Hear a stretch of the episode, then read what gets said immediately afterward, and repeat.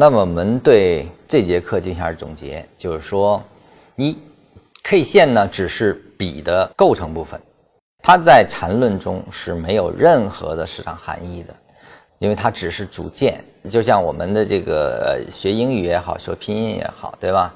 一个张字之昂张，对吧？你中间拿个 a 作为张的代表是代表不了的，它必须整体来去看，它才是一个具体的发音。那么这里面，我们在传统 K 线中，可能这个一根 K 线就代表了这一个词了。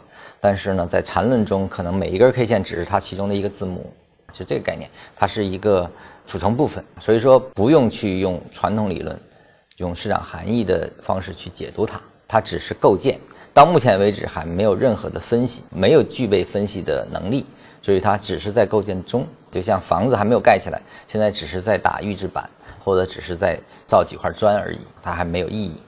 第二个呢，是你要知道 K 线通过包含处理完了之后呢，它会因为它的特征不同，形成四种分型：向上序列、向下、顶分型、底分型。这四个序列会成为更高级别的组件，比 K 线的组件更高一级别的组件。它依然还是组件，它还不能构成最小的分析单位。